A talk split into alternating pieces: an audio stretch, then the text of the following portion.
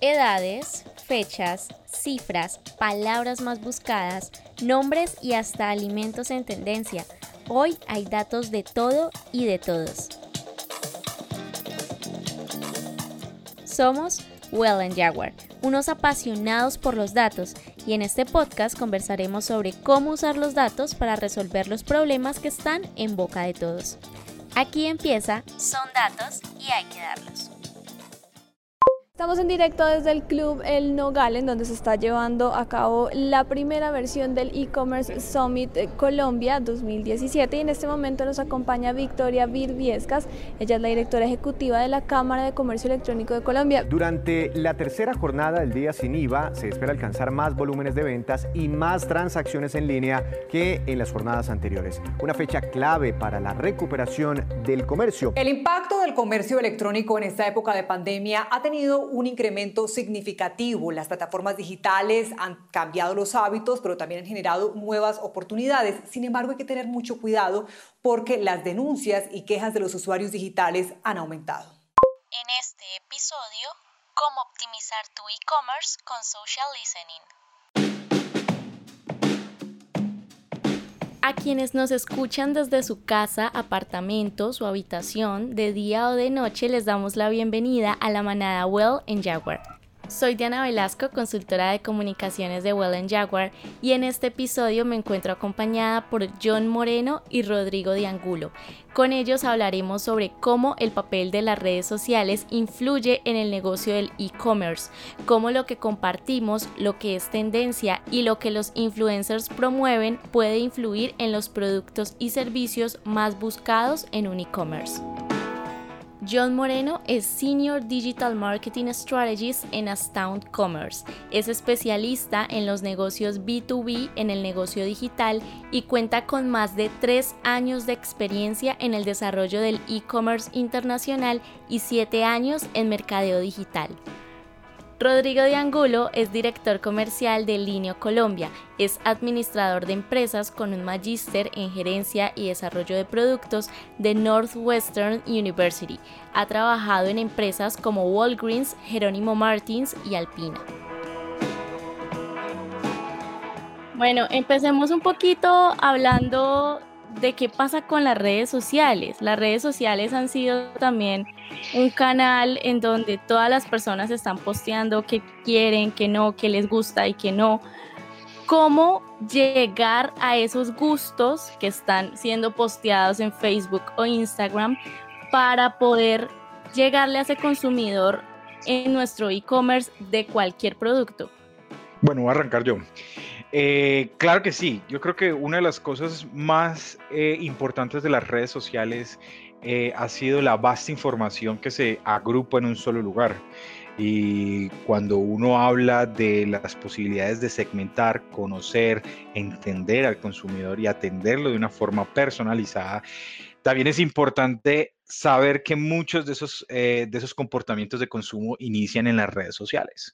Entonces, desde mi experiencia eh, trabajando con e-commerce de marcas muy reconocidas a nivel, a nivel mundial, eh, hemos encontrado en las redes sociales una gran, un gran tesoro de, de, información que guía tanto pauta, conocimiento conocimiento intrínseco de los comportamientos que antes no se veían y a la vez también vemos cómo las tendencias empiezan a, a, ser un factor determinante y muchas veces que inician en las redes sociales para poder empezar y manejar comunicación eh, de largo aliento. Sí, yo, y ahí alineado a lo, que, a lo que dice John, yo creo que pues, todas las plataformas y usuarios de redes sociales como fuente de datos para toma de decisión pues estamos aprendiendo y estamos evolucionando. Creo que hace, hace unos años todas las marcas eh, nos desvivíamos por tener audiencias grandes y ganarnos un like y era casi una medida de ego o tamaño relativo.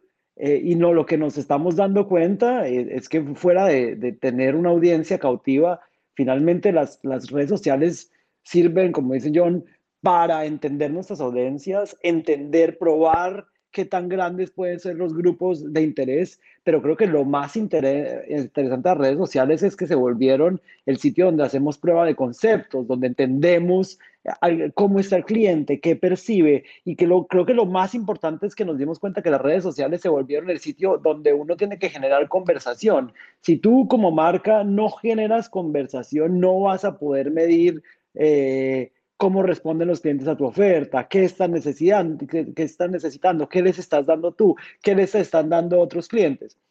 Entonces, por ejemplo, nosotros desde el Linio, si bien nosotros no somos grandes eh, conversadores en, redes sociales, sí utilizamos mucho las redes sociales para medir nuestras audiencias, entender qué tan grandes son las audiencias potenciales eh, de grupos objetivos, de grupos de interés. Eh, las utilizamos también para cruzarla con la data propia y entender un poco quién puede ser eh, Pepito Pérez o personas como Pepito Pérez usando grupos de concepto de lookalikes, es decir, por ejemplo, sabemos que en Colombia puede haber entre 8 y 12 millones de personas a las cuales les gusten los perros.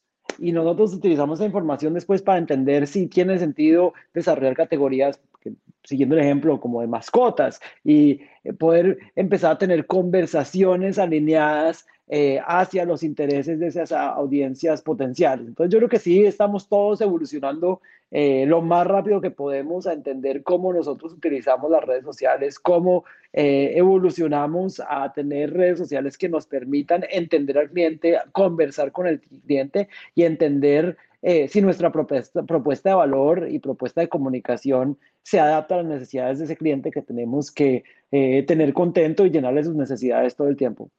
Y algo que mencionaba también John es que es mucha información, es muchísima. Todo el tiempo se está tuiteando, se está posteando, se está mencionando a una gran cantidad de marcas.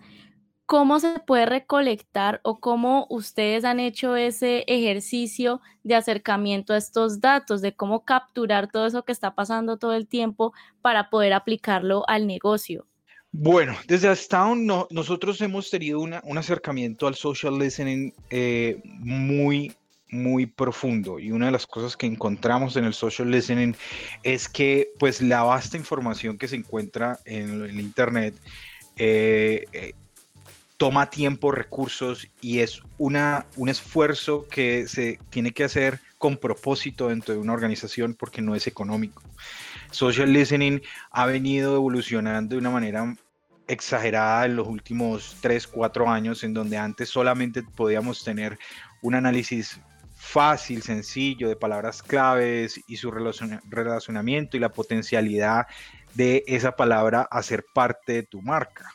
Hoy en día las herramientas eh, que, existen en el mercado eh, van más allá, van, van, no solamente conectan palabras, sino que también eh, te sacan insights, te da alertas, te da elementos que pueden ser accionables en una estrategia de comunidad o en cuidar tu marca, porque digamos que el social listening maneja dos puntos grandes, que son crisis de marca e investigación de mercado. Y cuando se hace seriamente, pues vas a encontrar que tus esfuerzos en publicidad van a ser muy, mucho más acertados. Entonces nosotros utilizamos social listening para poder determinar qué funciona, en qué segmento y para qué personas y cómo deberíamos estar hablando con ellos y hacer parte de esa discusión. Pero también lo hemos utilizado en crisis de marca, donde una marca ha tenido un gran problema y, y quiere detectar cómo se define la conversación cuáles son los puntos críticos que hay que tratar y cómo responder a ellos. Sí, muy, muy aliado a lo que dice John. Creo que la, cantidad de data que hay disponible pues, hace que sea muy, muy importante priorizar y entender qué es ruido y, qué es señal dentro de la cantidad y la vastedad de información que, que existe. Entonces, eso pues obliga a que, a que uno como empresario utilice la información de, de, de manera responsable y entienda lo que está buscando porque es tanta data que, que, si uno no sabe lo que está buscando, pues va a encontrar respuestas eh, para todo. Entonces, por eso yo creo que es súper importante, como lo hacemos en línea, combinar la data externa con la interna, porque pues yo puedo tener hipótesis muy clara de tamaños de audiencias, de tamaños relativos, de, de sentimientos, pero si no lo combino con, con data real, con, con, lo que yo estoy viendo internamente, puede que yo termine creando sesgos internos, porque, porque hay que tener claro que si bien es muchísima data la que se puede recolectar eh, en redes sociales, de comportamientos, audiencias, hay, hay sesgos muy, muy grandes que no siempre que tiene que tener en el momento que mira la data, porque pues, ¿qué pasa? Los usuarios de, redes sociales tienden en la mayoría de veces a, tener comportamientos similares o reacciones similares, lo que puede, puede generar sesgos en el análisis de información. Entonces yo creo que lo más importante es entender que, que la data de, disponibilidad pública para social listening, para reacciones de marcas, de reacciones de consumidor, es súper importante entender que siempre hay un sesgo y que hay que entender que, que puede haber o no haber vínculos de causalidad con cosas que yo estoy viendo internamente. Entonces, sí, es, yo creo que es muy importante utilizar herramientas disponibles eh, para el, análisis, pero siempre, siempre corroborarlo con, con fuentes internas o inclusive fuentes externas que puedan validar o no hipótesis que, que, que se encuentren en, en, la data disponible. Pero sí, yo creo que es un reto enorme desarrollar herramientas para poder validar la data, guardarla y guardarla de manera correcta, porque lo, otro es también yo cómo creo cubos de datos que, que me permite hacer análisis eh, certeros de la data que estoy, que estoy capturando. Entonces hay un montón de retos desde la captura, el análisis, la, la, la, la, la lectura y la disponibilización o eliminar todos los sesgos que hace que sea pues unos grandes retos que tengan las empresas hoy en día para poder utilizar la información que está disponible en las redes sociales. Y por ese mismo tipo de retos es que hay que montarse a las tendencias o tratar de conquistar las tendencias. ¿Cómo Linio y cómo Astound se han tratado de montar estas tendencias o las han analizado cuando todo el mundo está hablando en Twitter de una marca de telefonía en particular, cuando todo el mundo está en Instagram posteando unos zapatos de una marca en particular? ¿Cómo ustedes han montado o han tratado de comprender esa tendencia para decir, hey, la gente está pendiente de esto, vamos a ver cómo lo organizamos y estamos vendiendo el mismo producto eh, y cómo lo alineamos a nuestra estrategia.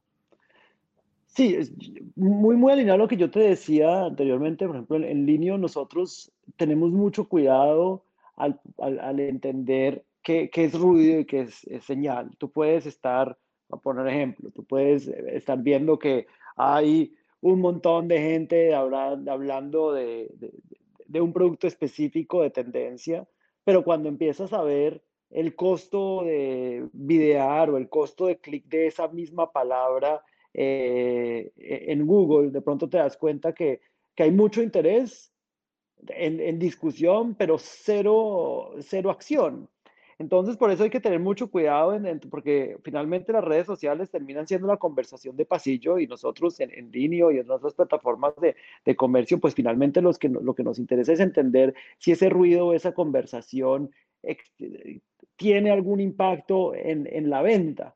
Entonces sí vemos mucho que hay tendencia, hay discusión, pero que no hay realmente intención de compra. Entonces, por eso nosotros lo que también, como te decía anteriormente, cruzamos con otras fuentes de datos, eh, con eh, herramientas que nos permiten entender cuáles son los keywords más calientes en, en clics eh, en Google. Utilizamos nuestras tendencias de búsqueda interna y externa para entender si esa conversación realmente se traduce en, interés de compra y pues también entendiendo en el mercado qué otras herramientas eh, existen para poder adelantarnos a, ese interés, porque yo, yo, creo que finalmente la gente no, no sabe lo que quiere hasta que uno le dice que lo quiere. Muy de acuerdo con lo que dice eh, Rodrigo, porque una de las cosas es que uno tiene que tener mucho cuidado con las tendencias. Las tendencias pueden ser eh, un poco peligrosas y a la vez pueden desentonar en la conversación, en el tono de comunicación de la marca. Y, y cuando tú estás haciendo unos esfuerzos para mantenerte relevante en un en un marketplace tan gigante como es el comercio electrónico, participar en algunas tendencias puede ser, puede ir en contravía de lo que, de, de, lo que es la marca. Entonces, yo, yo siempre cuando hablo de tendencias siempre tengo como un frente y es que tú tienes que tener en, eh, en conocimiento muy bien tu marca, saber que tengas el equipo para poder eh, manejar la conversación y saber cuáles son tus objetivos de comunicación. El dato. Según la empresa de soluciones de marketing digital Avionos, durante el 2020 el 40% de los consumidores hicieron una compra a través de Facebook, el 13% a través de Instagram y el 12% a través de Pinterest. Bueno, yo creo que hemos hecho un contexto y una reflexión importante de cómo usar la escucha social, de cómo estar pendiente de, de esa conversación y poder apropiarla y usarla para estrategias de e-commerce y de marketing en general. Y para ir cerrando un poco esto, quiero preguntarles cuál es ese reto que ustedes ven que tiene en esta época el e-commerce. El, el, gran reto que nosotros tenemos, eh, uno es entender cómo nosotros realmente utilizamos la data de manera correcta, porque obviamente yo les, les hablaba de, de, lo que nosotros hacemos, pero la, la piscina en la que nadábamos se creció y se va a seguir creciendo porque rompimos un montón de paradigmas eh, que no los hubiéramos roto de otra manera, paradigmas de acceso, de, de, de acceso al comercio electrónico, de intencionalidad de compra, de categorías de compra, porque hay antes, o sea, categorías como consumo, inclusive vestuario, eran categorías donde el consumidor colombiano pues estaba muy, muy chapado a la antigua, me gusta ver, me gusta eh, tocar, por ejemplo, nosotros vimos un cambio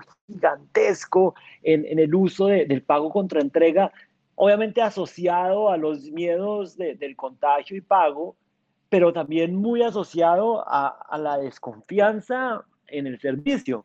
Entonces ya estamos rompiendo un poco de paradigmas, mostrándole a la gente que, pues, que se puede confiar. Entonces yo creo que los retos que vienen es, es uno, es uno nosotros cómo aprovechamos esta, esta gran ola y continuamos desarrollando, dándole, llenándole las necesidades al cliente, no solo en categorías, porque ya adelantamos un montón, sino en velocidad, asegurar que nosotros llegamos en el momento que lo necesita el cliente, asegurar que nosotros nos adelantamos a la siguiente compra, porque pues si bien hemos hecho un avance gigantesco en aumentar la, la disposición a la primera compra, donde tenemos mucho para, para trabajar es en esa segunda compra. Es yo que te vendo a ti la próxima vez, qué necesidad te puedo llenar, cómo hago para que no solo compres para ti, sino para los demás. Hay un montón de retos y yo creo que e, esos son retos que nosotros veíamos. Si me preguntaban en, en 2019, bueno, ¿cuáles son los retos? Yo te había dicho, no, mira, en 2020 vamos a romper paradigmas, vamos a crecer, vamos a ganar en confianza pero eso ya, nos adelantamos tres años. Hoy tenemos que pensar como si eh, lo que pensábamos hace dos años que iba a pasar en 2025. Es en cómo nosotros damos una oferta completa de valor y pegado a lo que tú preguntaste al comienzo, ¿cómo se une eso en la data? Es porque, mucha, yo tengo que estar entendiendo todas esas mini tribus que están buscando, qué quieren y cómo hago yo para satisfacer y también midiendo si estoy haciendo un buen trabajo, porque pues finalmente yo, yo puedo utilizar las redes sociales, pues si bien para generar conversación, pero también para leer si lo que yo creo que está bien, pues es, realmente está, está, está satisfaciendo a mis clientes que tienen, que son los que tienen finalmente y los que miden finalmente la satisfacción de, del trabajo que nos, de lo, lo que nosotros hacemos. Mi punto de vista va muy llevado a los e-commerce de la marca. Y, y, y, para las marcas, lo que hoy marca un reto es cómo generar experiencias y cómo generar experiencias online que se conecten al offline. Y yo creo que eh, lo que dice Rodrigo tiene mucha razón. Nosotros en un fin de semana transcurrieron cuatro años de evolución en el marketing digital y en el e-commerce y, y marcas que y hace poco vi unas cifras en donde mostraban cuál era el porcentaje de marcas que ya estaban por el proceso, eh, que están implementando un proceso de transformación digital. Usualmente eso desde el 2015 nunca bajó del 15% siempre mantenían el 15%. Para el 2020 se subió al 45%. 45% de marcas hoy están considerando la transformación digital como una herramienta para eh, llegar a un nuevo mercado y poder seguir atendiendo a sus clientes de una forma diferenciada.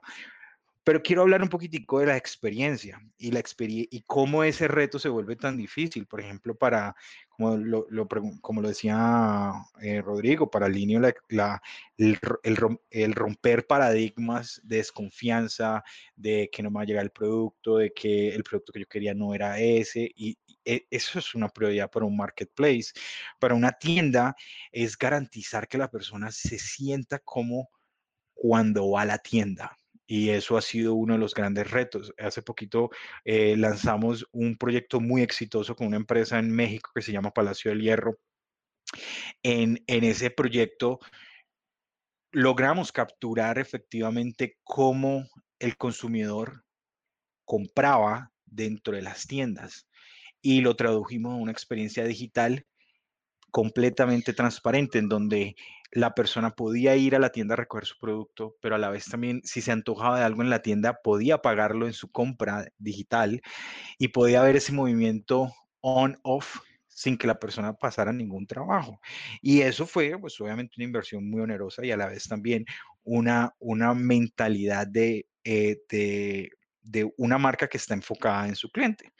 Por otro lado, eh, optimizar el, el Customer Lifetime Value, que es un poquitico de lo que tomaba, eh, de, lo que hablaba Rodrigo, y es cómo yo garantizo no solamente la primera, sino la segunda, la tercera, la recompra, la cola larga de, de, mi, de, mi, marca. Y ahí es donde yo creo que las redes sociales eh, hacen cierto trabajo de fidelización, cierto trabajo de, de, mantenimiento top of mind y a la vez también permite darle esa personalidad con la que una, una marca, que una persona se puede conectar con una marca. Porque una de las características de, las redes sociales es que son personas hablando con personas. Y las marcas que han podido transformar su posición de marca a una persona, ejemplo Netflix en Colombia, que se volvió el tío Netflix, algo así, en donde ya era una, tiene un tono de comunicación, tiene una forma de hablar, tiene, e, es controversial, pero a la vez muy cauteloso y hace un trabajo bastante efectivo en relacionarse con las personas. Entonces, ¿cómo compramos y cómo mantenemos esa relación a través de las redes sociales cuando ya yo no puedo estar presente, cuando la persona no puede ir a mi tienda, cuando no puedo hacer eventos, cuando la persona no puede visitarme en ninguno de mis, de mis puntos de venta. ¿Cómo yo mantengo esa relación? Ahí yo creo que es uno de los grandes retos de poder transformar esos canales de comunicación, en donde yo solamente posteo el productico y le digo, ay, sí, oferta 25% y empiezo a hablar de, de, cosas que son relevantes para la audiencia. Y en el social listening, tocando un poquitico sobre eso y como conectando el tema de conversión, el tema de efectividad de comunicación y a la vez eh, el, la, las redes sociales, el social listening te ayuda a mantenerte en línea, porque por ejemplo nosotros estamos utilizando eh, el social listening de una forma en que podemos estar viendo y comparándonos constantemente el sentimiento y las conversaciones con nuestros competidores directos. O sea, ¿qué están diciendo de mi competencia? ¿Y qué están diciendo de mí? Y cómo mis audiencias se están relacionando conmigo. Les gusta compartir, les gusta hablar, les gusta reírse. ¿Cuál es el sentimiento alrededor de esa competencia mía? ¿Será que el, sentimiento de esa competencia eh, está ayudándole a, con el con el engagement y el engagement está mejorando su conversión. Entonces, mantener al tanto de qué es lo que está haciendo mi competencia también me mantiene como muy al frente de qué debo yo hacer para dar respuesta al mercado. ¿Quieres conocer más de este tema? Aquí te dejamos el recomendado. Primer recomendado. Busca la campaña Whopper Reply de Burger King Dinamarca en la que se encargaron de responder comentarios de usuarios de McDonald's que llevaban mucho tiempo sin una respuesta de su competidor, por lo que Burger King le respondió a cada usuario con un bono de regalo de una de sus hamburguesas Whopper. Lee el libro Métricas de redes sociales para Dummies, en el que podrás descubrir cómo medir el éxito de una marca en redes sociales. Es una guía divertida y amigable para decidir en qué fijarte a la hora de analizar a tu audiencia digital. Finalizamos con un agradecimiento a Rodrigo y John por el espacio, a ustedes que nos están escuchando por estar aquí, por seguir el podcast de Well Jaguar. Podrán encontrarnos en nuestras redes sociales como arroba Well Jaguar raya al piso. Cuéntenos qué otros temas quieren escuchar en este espacio y sigan pendientes de todos nuestros contenidos. Son datos y hay que darlos.